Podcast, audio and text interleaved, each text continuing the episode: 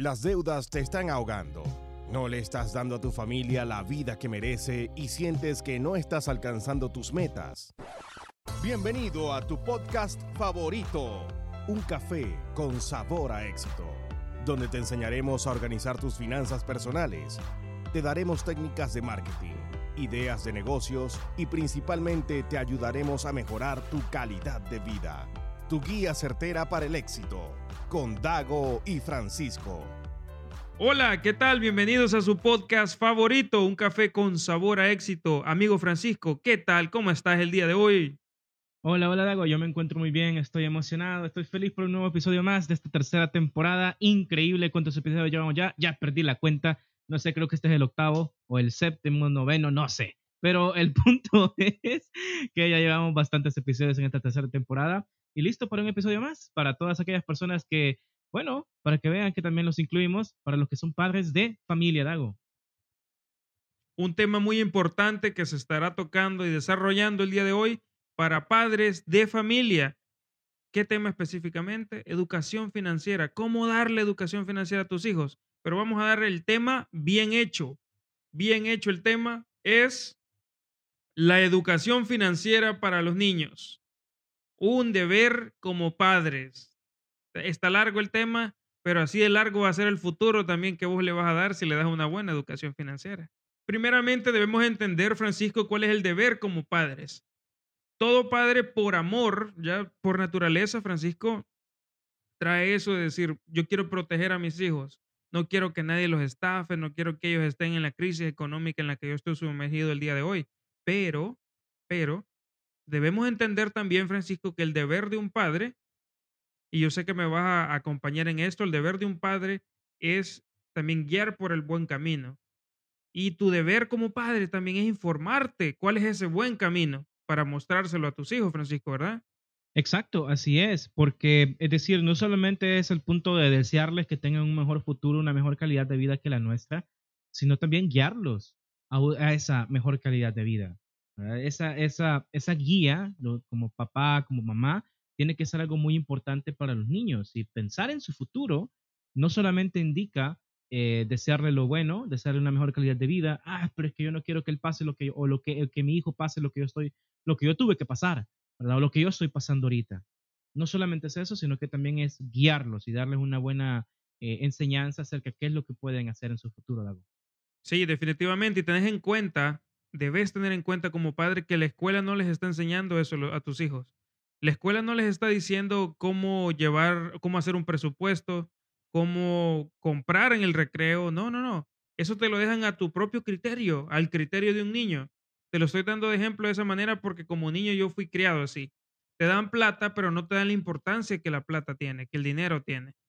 Vos vas al, al receso, al descanso, como le digan en tu país, y vas a comprar al nivel de decir, voy a comprar y me falta tanto para acabármelo todo. ¿Qué me, ¿Para qué me alcanza? Para acabármelo todo. Quiero ver, ah, una calcomanía. Ya con la calcomanía ya me acabo toda la plata. Y ya feliz, como que es tarea gastarte el dinero. Entonces, esos temas, los que vamos a estar discutiendo del día de hoy, vamos a dar técnicas también para que tus hijos entiendan cómo funciona este proceso. Porque, bueno, eso más adelante, vamos a dar técnicas exactas. Como siempre aquí en el podcast, nosotros damos bocaditos así con una cucharita, uh, el avión, el avión, la información desglosada, juguetona. Así es como damos la información aquí en, en un café con sabor a éxito. Pensar a futuro, Francisco. ¿Por qué los papás deben pensar a futuro y cómo deben pensarlo? Es la pregunta que todos se harán, me imagino. Dales, por favor, Francisco, esa iluminación.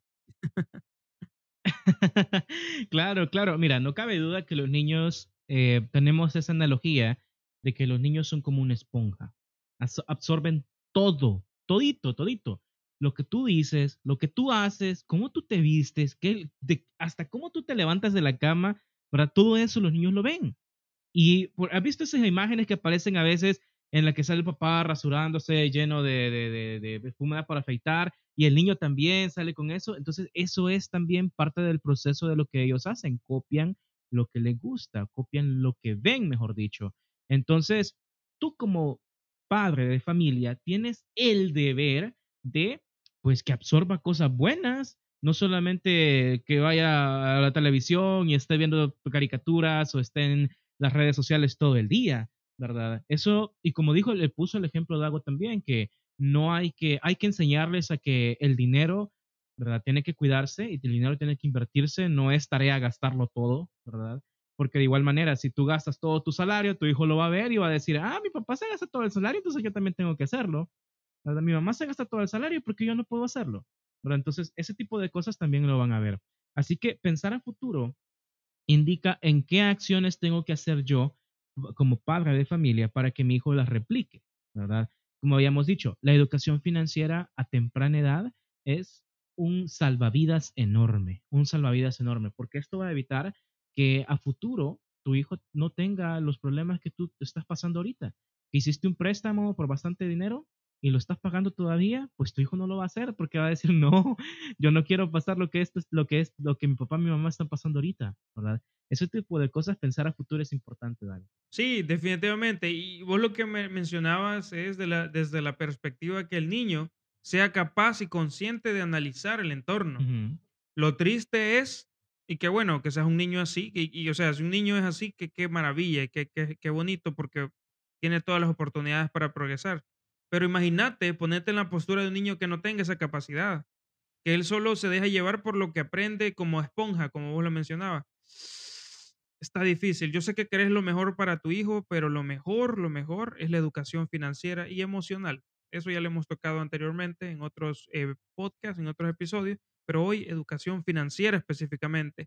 Pero yo sé, Francisco, que también se están preguntando los papás allá al, allá al otro lado, bueno, del, al otro lado del micrófono, que nos están escuchando.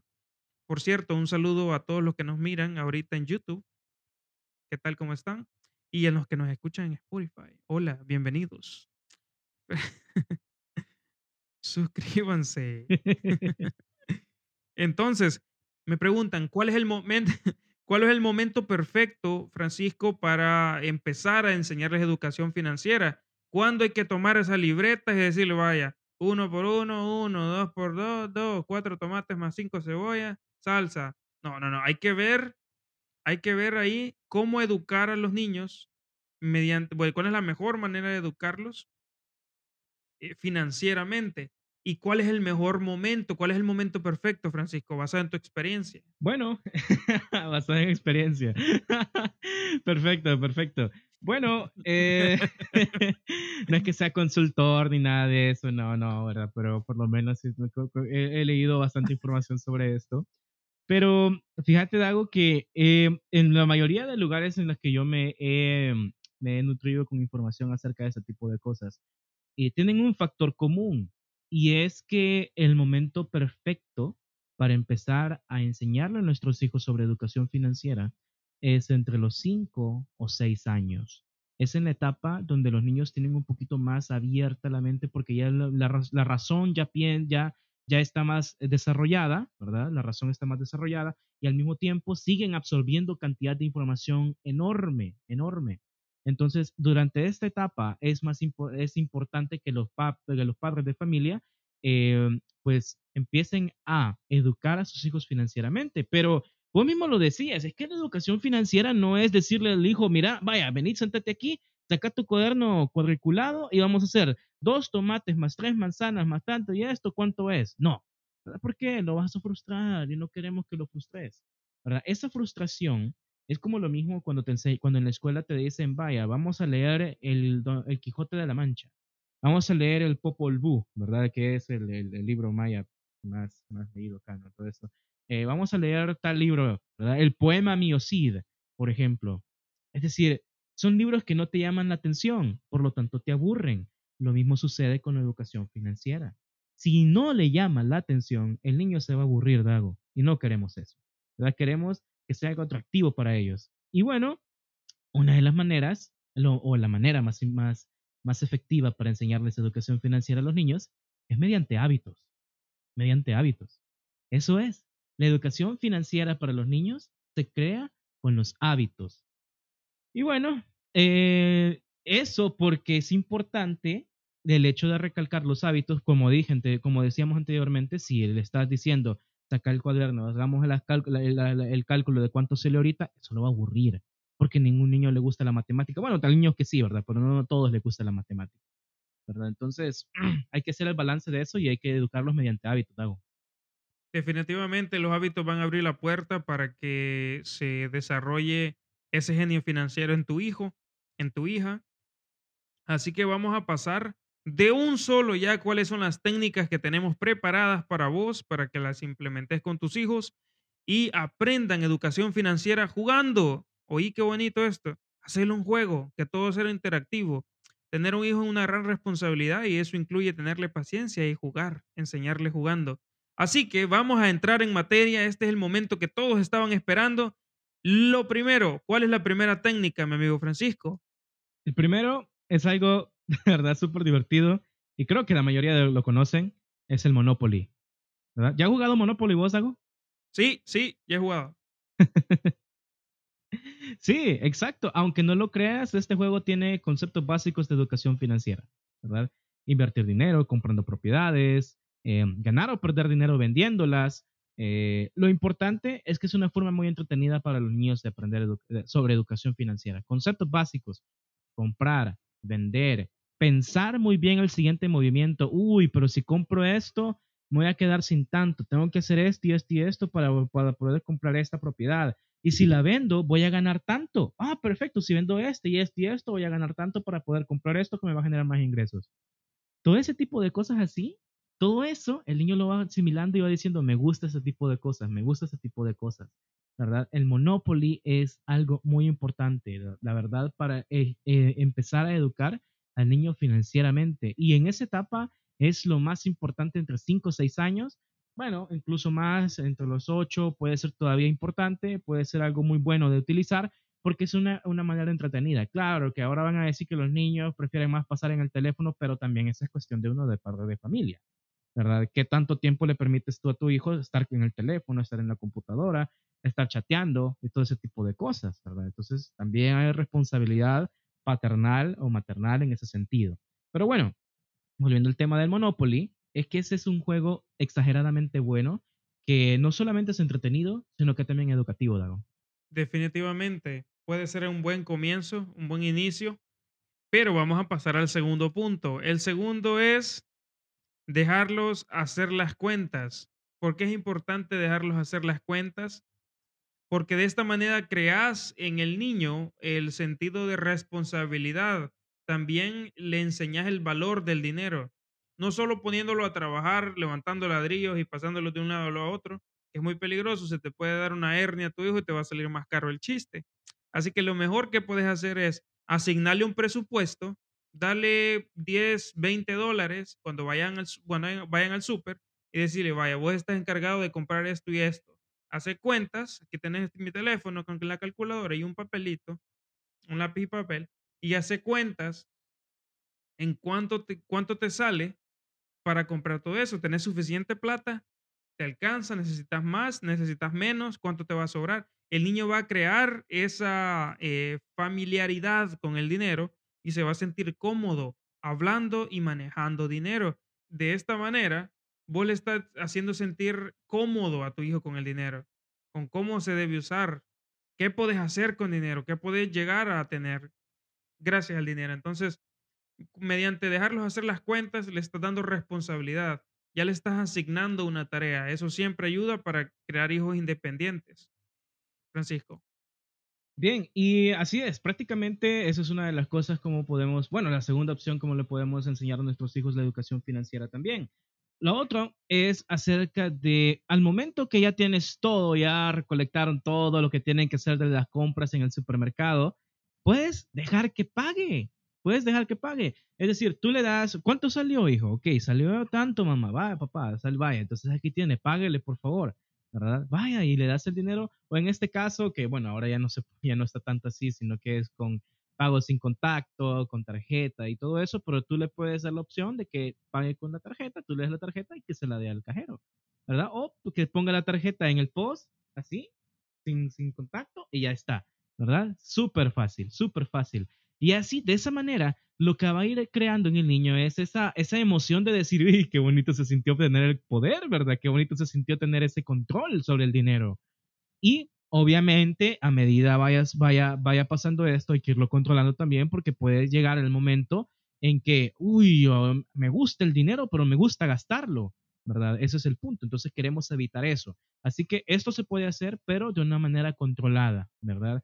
Dejar que el niño pague, sí, pero hacerle saber del por qué, eh, tiene, del por qué también se hizo todo el proceso anterior de hacer eh, el presupuesto para las cuentas, dejarlos hacer las cuentas, mejor dicho, de las compras y todo lo demás, ¿verdad? Para que no vayan a estar gastando diestra y siniestra y no llegue el ejemplo que como puso Dago al principio, de que estén gastando simplemente porque creen que es un deber gastarse lo que le dieron ustedes como padres para el recreo, el receso, ¿verdad? Así que eso, dejar que paguen es una buena opción, pero de una manera controlada. Definitivamente. Dejamos, eh, Francisco, para el final, no el menos importante, por el contrario, uno de los pilares fundamentales de la educación financiera, Francisco, y es ahorrar. El punto, el nombre del punto último es una alcancía. Así de simple. Una alcancía, un cuchito, un marranito, un puerquito, como le digan en tu país, con una rajadurita arriba, con una línea arriba, un espacio donde quepan monedas y billetitos, para que el niño tenga el hábito y la alegría de ahorrar. Yo tenía unos amigos, y te voy a contar esta anécdota, tenía unos amigos de, de primaria, íbamos a la escuela juntos, y me acuerdo que ellos eh, tenían juguetes súper bonitos, Francisco y amigos. Tenían juguetes bonitos, tenían, Mm. en ese entonces estaban em, populares los que, these players, creo que es CD players, unos, unos CD así players, redonditos, grises, CD players creo que eran, y que le conectabas unos audífonos como de ese tamaño, grandes, o sea, súper grande, todo incómodo, y le metías CDs. Y ellos se compraron uno, cada uno, Francisco, eh, gracias a sus ahorros. Yo siempre les preguntaba, ¿y qué pasó? Porque los papás eran personas de escasos recursos, pero ella- ellos se compraban tecnología Mm. en ese entonces. Entonces, y yo les pregunté, ¿qué pasó? ¿Cómo haces? Ah, con el dinero que me da mi mamá, yo ahorro una porción. Y te voy a decir algo, esta, estos niños o estos amigos, ellos ahorraban de manera instintiva, porque no- los papás no, la había- no les habían enseñado. Era como que su, su, su, su consciente, la conciencia, la que vos mencionabas también, Francisco, les decía, mira, si no te gastas toda la plata, tenés chance de guardar y conseguir cosas por esa plata. Ellos ya habían encontrado el Mm. valor del dinero, Francisco. Ya sabían cuál era el valor, sabían cómo manejarlo también. Siempre los admiré por eso.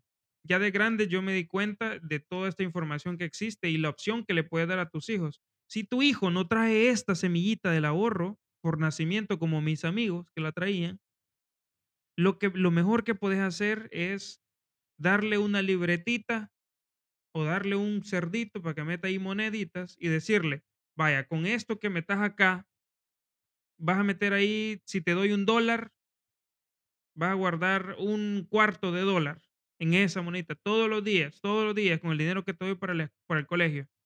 Entonces, una vez el niño sepa eso, que el propósito de ahorrar es una meta específica como una bicicleta, un videojuego, o una tablet, una consola nueva, lo que sea que le guste al niño, vos se la compras, él se la compra, él se la compra con ese ahorro. El niño no va a querer ni comer quizás en clase, en, el recreo, porque va a decir, no, hombre, voy a llegar más rápido, si no, ¿cómo? Y eso sí, mandarlo desayunado al niño, por favor, y, y que almuerce, para que no tenga necesidad de estar comprando chucherías o algo que le puede causar un daño a la salud, porque generalmente en eso gastan los niños, dulces, eh, qué sé yo, cosas azucaradas, que es malísimo.